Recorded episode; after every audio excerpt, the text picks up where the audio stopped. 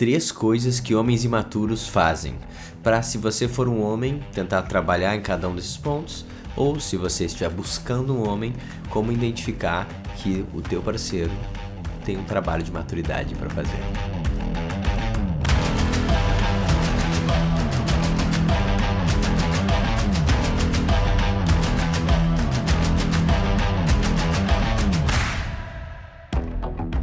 Olá, eu sou Adriano Hadi, seja muito bem-vindo ao podcast O que os seus amigos não te dizem. E ao longo do processo, né, que eu tenho trabalhado, principalmente com o desenvolvimento masculino, né, agora já faz mais de sete anos, no final das contas tem esse tema recorrente que envolve quase todo o trabalho que eu faço, seja na mentoria individual ou em grupo, na Academia do Homem Virtuoso, que é sobre a maturidade, que é sobre a gente conseguir superar um pouco nossas limitações um, um pouco mais juvenis e infantis para realmente a gente se tornar quem a gente vem aqui para ser e realmente florescer todo o nosso potencial, né? Como fruto, uh, nos tornarmos maduros para aí sim termos utilidade para o planeta. Então, tem coisas que, que se destacaram ao longo do caminho e tem padrões que que foram ficando mais, mais claro quanto que eles repetiram. E por isso que eu achei legal gravar um episódio sobre as três coisas que são quase sinais da imaturidade de um homem. E, obviamente, não tô falando que só um homem imaturo que faz isso, mas fazer isso é um sinal de maturidade. E, obviamente, o trabalho constante. Eu, esses três eu faço, eu faço em um momento ou outro, mas atualmente eu tô bem mais consciente, bem mais de olho. Né? Então, eu espero que sirva como exercício para tu ter um entendimento melhor sobre, talvez, você mesmo eu consegui entender por que, que você faz os comportamentos e como talvez fazer algo diferente dele. Muito bem. Número 1. Um, a primeira coisa que um homem imaturo faz é culpar a sua mulher pelas suas frustrações. Um, e daí a gente pode estender isso, obviamente, para o seu chefe, para os seus pais uh, e de forma geral os outros. Mas eu acho que é também é bom específico o fato da mulher, porque é uma coisa muito recorrente, muito comum. Né? Quando tu entra no relacionamento de longo prazo, né, até tu faz o tu faz um passo de, de um vínculo maior ainda contratual, né, tipo de um matrimônio, o que acontece? Legalmente você deixa quase de ser só uma pessoa, né? Em vários sentidos, você se torna agora essa unidade. E isso é incrível, é maravilhoso, mas é extremamente custoso, né? Pensa bem, se sozinho a gente já tem dificuldade de lidar com, com as coisas da vida, imagina agora tendo que pensar meio sempre em outra pessoa, porque toda a tua decisão vai impactar também nela. Então, a tua vida começa a ser menos só sobre você e mais sobre vocês, né? Menos sobre eu e mais sobre nós. E daí do nada, o teu tempo diminui muito. Tu tem que dedicar um tempo pro matrimônio, sim, um tempo até para né, para tua própria mulher. E daí, de repente, a vida vai te tomando e vai tendo cada vez uh, menos tempo para fazer o que tu gosta e o que é importante para ti. E daí, quando tu vê, né, mais se tu botar filho no meio do caminho, assim, uh, tu tá totalmente distante da vida que tu queria viver, totalmente distante dos teus sonhos e tu não vê nem a possibilidade de começar a fazer isso de tantas responsabilidades e tarefas que tu tem. E daí quem que é o culpado por isso? É a sua mulher se ela fosse mais tolerante, se ela fosse mais flexível, se ela fosse mais incentivadora do que é importante para ti dos teus sonhos, daí sim você poderia realizar o que você quer e ter uma vida plena. Mas não, como ela está ali no meio do caminho, cobrando, pedindo, é impossível. Então, se tu não está fazendo o que realmente quer, né? E fazendo o que alimenta a tua alma, até né, se divertindo, né? E melhorando, se desenvolvendo e aprendendo, ou até especificamente trabalhando no teu, no teu ofício, na tua vocação, cara, é porque a tua mulher atrapalha e toma, ela toma você quase por inteiro e não sobra mais nada para você mesmo. Então, essa é uma ideia muito comum e de novo como eu falei, pro matrimônio em si, dos dois lados, é fácil a gente sentir ela, porque realmente é muito desafiador a gente começar a pensar como unidade. Só que qual que é a moral da história, que é uma coisa que a gente vai repetir ao longo desses, desses três, três coisas, esses três sinais? É que, no final das contas, tudo que a gente faz é uma escolha nossa. tudo que a gente faz é uma escolha nossa. Então, o homem que ele tem um pouco mais de maturidade, ele tem a característica da autorresponsabilidade. Ele sabe muito bem que ninguém pode obrigar ele a fazer nada. Fala assim, pô, Adriano, mas quando ele dá aquela pressão lá e fala assim, ah, se tu não vir para casa até às sete horas, alguma coisa assim, pô, né, não tá dando muita escolha, não tá sendo muito tolerante, não tá entendendo que é importante para ele aquele momento de, de descompressão ali com os amigos e tal. Cara, o que ela tá e ela não tá fazendo, eu não tenho a mínima ideia. Agora, o que você tá fazendo quando você fala, sim, sim, meu amor, sim, sim, uh, já tô indo para casa, do jeito que tu, tu sabe qual é a necessidade que está sendo pedida de ti em casa, tu sabe quanto tu tem se dedicado para isso, tu sabe a importância de ter aquela conversa com, aquela, com aquelas pessoas ou fazer aquela atividade, tu vai simplesmente falar assim: meu amor, eu vou daqui uma hora, porque eu vou passar ali do lado e eu vou falar com um amigo que isso é muito importante para mim. Depois eu chego em casa, talvez um pouco sobrecarregado e eu dou um jeito de recompensar por esse tempo. Mas hoje eu quero fazer isso, vai ser bem importante.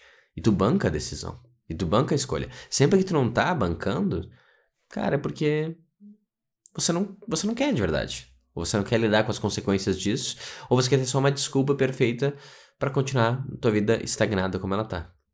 Nada é a culpa da tua mulher, ou do teu chefe, ou dos pais dos outros. É tudo escolhas que você dá. São sims que você fala, que no fundo do coração você queria dizer não, ou vice-versa. Um homem maduro, ele é, acima de qualquer coisa, autorresponsável. Ele não culpa ninguém além de si próprio pela vida que ele está vivendo. Número 2. Um homem imaturo, ele se afasta emocionalmente. Ele se torna quase inacessível. Uh, ele, mal ele sabe o que ele está sentindo e o que ele está pensando. Ele não pensa muito sobre isso, ele só segue em frente.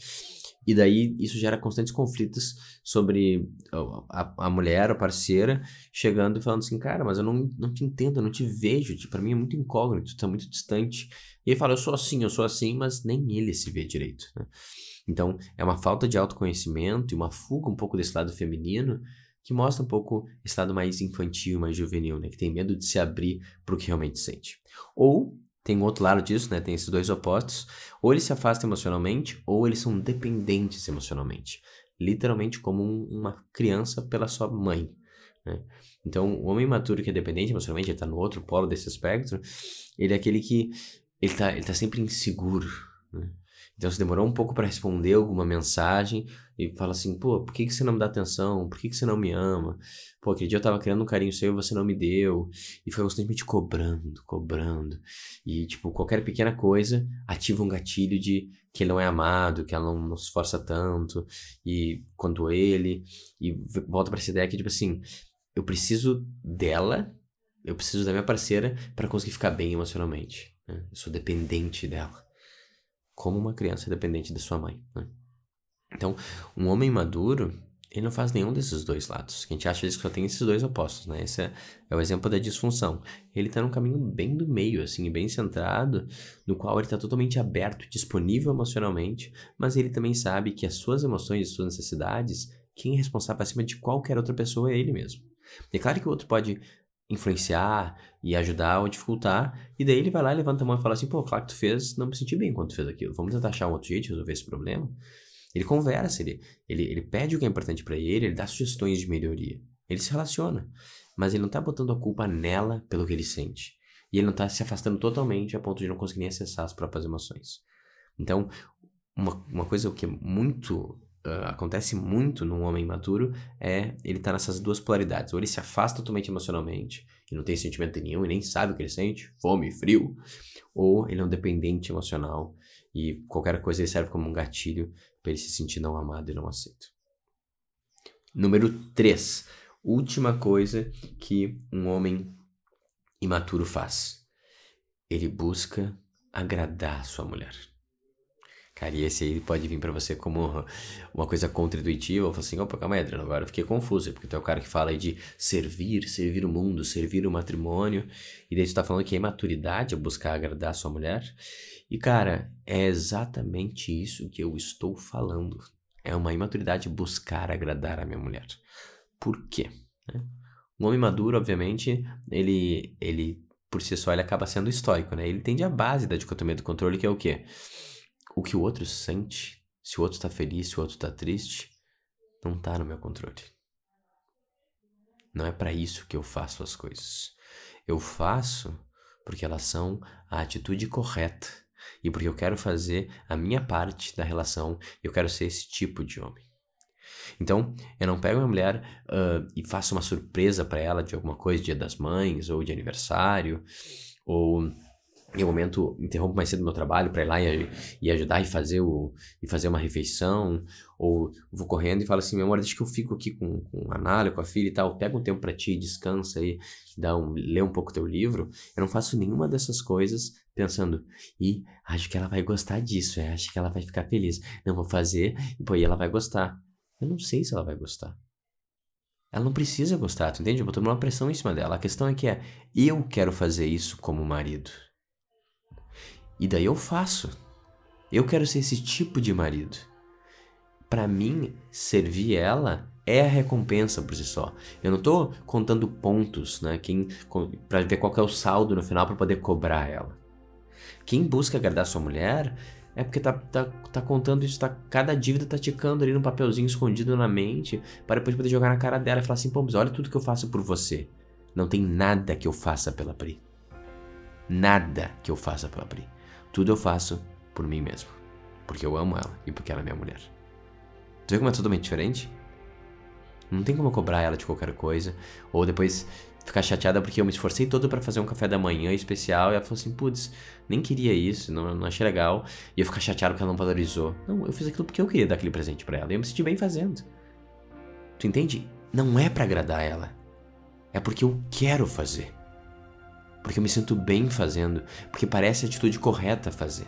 E daí a resposta dela vai ser um, um, bônus se ela tem uma resposta positiva, mas tu entende que a minha felicidade não depende de como ela responde ou quão feliz ela tá. Isso é com ela, cara. A felicidade de alguém é um, é um processo individual. E claro que eu tô aqui influenciando ou não, mas não tem como nunca eu pegar essa tarefa como minha. Ah, deixe sua mulher feliz. Mano, a minha mulher é que vai ter que se deixar feliz. E ela me pede se eu tô atrapalhando a felicidade dela e a gente se relaciona como adultos. Agora, eu faço as coisas para agradar a minha alma e a Deus. E no meio desse caminho, muito do que eu faço é sobre servir minha mulher. Porque servir minha mulher faz eu me sentir bem e me engrandece. Eu não faço por ela. Eu faço porque é a atitude correta. Eu faço por mim mesmo. Eu faço porque assim eu estou exercendo a minha vocação aqui no planeta Terra. E é isso. Três coisas que homens imaturos fazem. Eles culpam sua mulher pelas suas frustrações, eles ou se afastam emocionalmente ou são dependentes emocionalmente, e por último, eles estão sempre buscando agradar a sua mulher.